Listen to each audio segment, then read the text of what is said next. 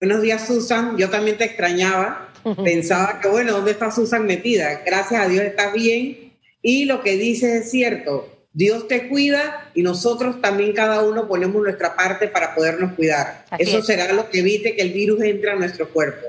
Bueno, en la pregunta que acabas de hacer, hay un comité eh, temático que ve el tema de vacunas aquí en Panamá y también el señor presidente de la República ha creado un equipo de trabajo para revisar todo lo concerniente al tema de las investigaciones en vacunas, el tema de la compra de vacunas a nivel internacional y también ver este, las opciones que nos dicen los técnicos expertos en cuál puede ser la mejor vacuna para Panamá. Lo cierto es que este equipo temático y un equipo que se llama Consorcio de Vacunas, que va a hacer investigación solamente, se va a dedicar a dos, uno, a uno, participar en estudios aquí en Panamá, ya he confirmado para dos, y el resto se está haciendo los acercamientos. En este momento, eh, la viceministra de, de Cancillería es la que lleva adelante todos los contactos en conjunto con la viceministra de Salud. Esto es un equipo multidisciplinario eh, conformado por el MINSA, la Caja del Seguro Social, eh, tenemos también al MED, tenemos a Cancillería y a los expertos que tenemos aquí en Panamá, expertos de larga trayectoria y reconocidos a nivel nacional e internacional. Así que te digo que en este momento Panamá va a participar en dos.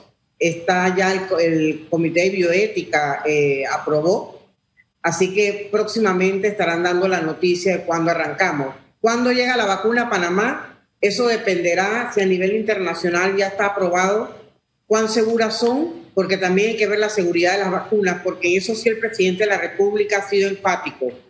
No quiere que nos aceleremos en la toma de decisiones si no hay seguridad al 100% de que la vacuna pueda servirnos y no causar efectos secundarios. Claro.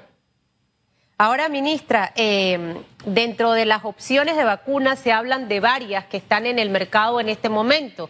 Obviamente, una de las más eh, mercadeadas, por decirlo así, a nivel digital, es la vacuna que ha trabajado la Universidad de Oxford.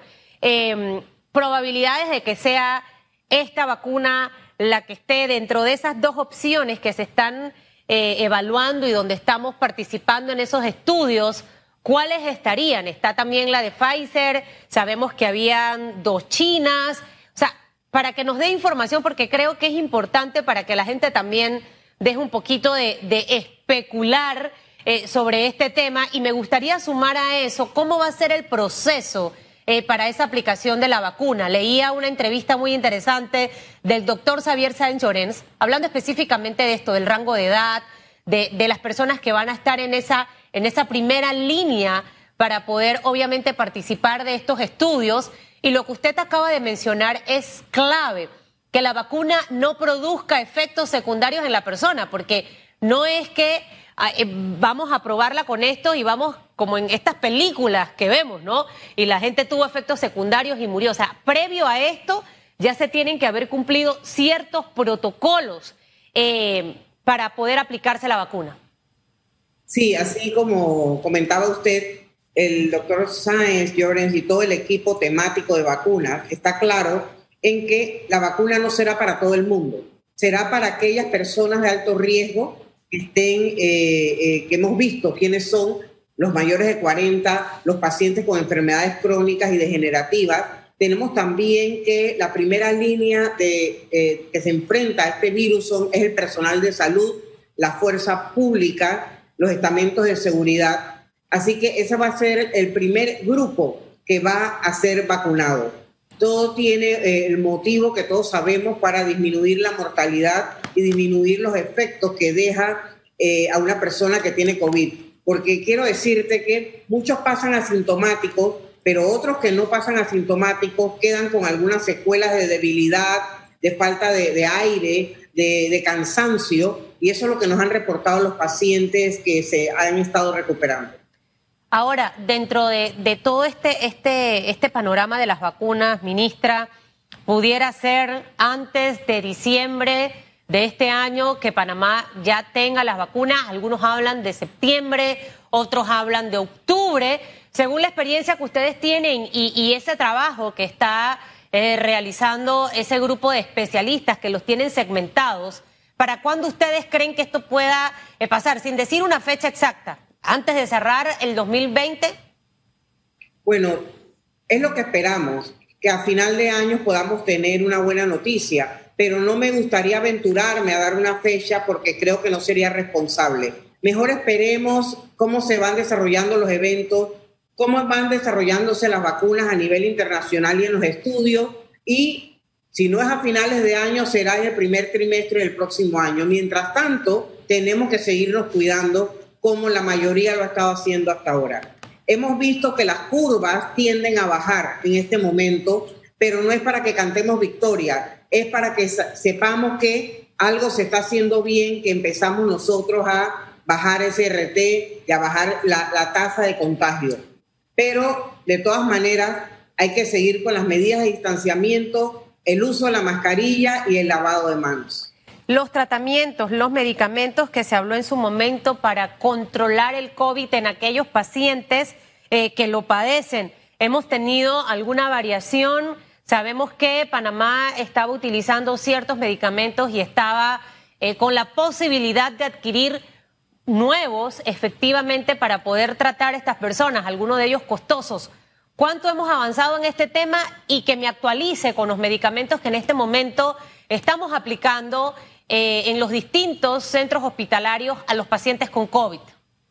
Sí, muchas gracias. Sí, estamos utilizando, bueno, los corticoides que se han estado utilizando desde el inicio, la ivermectina, la hidroxicloroquina que ha, sido tan eh, polémica se utiliza de acuerdo a criterio médico, igual que la citromicina. También ya se repartió Favipiravir a nivel nacional, tanto en la caja como en el MINSA, y el Remdesivir está por entregarse esta semana en la compra que se hizo en la mesa conjunta. Así que hemos avanzado en este sentido. Los oxímetros llegan esta semana porque fue una compra de 32 mil oxímetros, así que ya se estarán eh, distribuyendo a nivel nacional, a nivel de uno por casa, para que los pacientes aprendan a usarlo.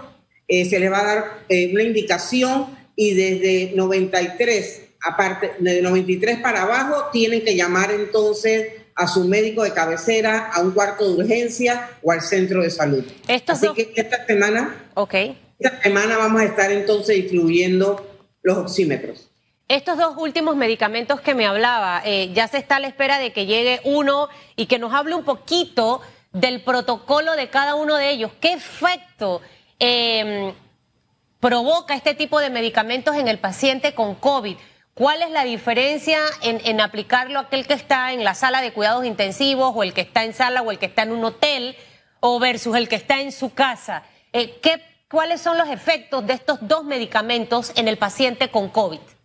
Bueno, yo te voy a hablar en general de los medicamentos. Cada etapa de la infección tiene un medicamento, por decirte, que es efectivo. Es más, si tú das hidroxicloroquina después de los siete días, diez días, prácticamente no te va a dar un efecto que queremos. Así que cada, cada medicamento tiene su efecto. Y no me gustaría entrar en detalles porque tú sabes cómo somos aquí, Susan. Cuando empieza a automedicarse, entonces van a ir a la farmacia a buscar los medicamentos y eso no es lo que queremos. Queremos que un médico idóneo en cada casa vaya y haga la receta, haga el examen del paciente y entonces pueda recetar. Lo que sí te digo que cada medicamento tiene un momento en el curso de la enfermedad para administrarse. Estos medicamentos van a generar efectos positivos en los pacientes, o sea, el hecho de que Panamá haya adquirido ya uno y esté por llegar el otro, es porque esto va a tener un efecto positivo dentro de la población. Las personas se recuperarán rápido. Eh, o sea, ¿qué, cuando le hablo no tanto de la parte de tratamiento médico específico, es la reacción en esa persona que está en un hospital. O sea, va a respirar mejor. Eh, y obviamente haciendo la salvedad de que se utiliza específicamente en este tipo de casos, pero los resultados son positivos. Bueno, los estudios indican que cuando se utilizan en los pacientes, eh, la tasa de recuperación es más rápida. Vemos también que los otros, eh, los otros medicamentos que se le dan al paciente, sobre todo en, cuando son moderados en sala o en intensivo, tienen eh, mejor eh, pronóstico. Así que por eso es que Panamá ha hecho esa inversión para poder salvar más vidas. Ahora, Porque quiero decirte, Susan, estos medicamentos no son baratos. Cada, cada tratamiento de un paciente te está saliendo entre 3.000 a 3.500 dólares aproximadamente por tratamiento. Entonces, es un esfuerzo que hace el gobierno, todo lo que se necesite para salvar vidas. Esa es la instrucción del señor presidente.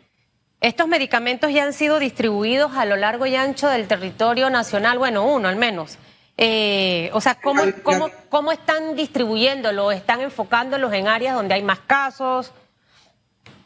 Por supuesto, eso depende de las estadísticas y de los indicadores. Donde hay más casos, entonces tendremos más medicamentos. Así es para todo. Así es para toda la distribución de insumos a nivel nacional.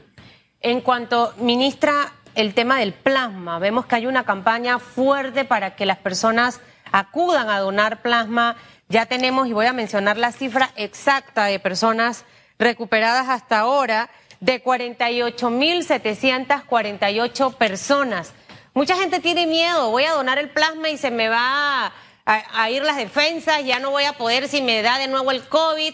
Eh, ¿Por qué es importante que estas 48.748 personas acudan a los centros hospitalarios a donar el plasma y recalcar que no tiene ningún efecto secundario negativo en la persona que dona el plasma?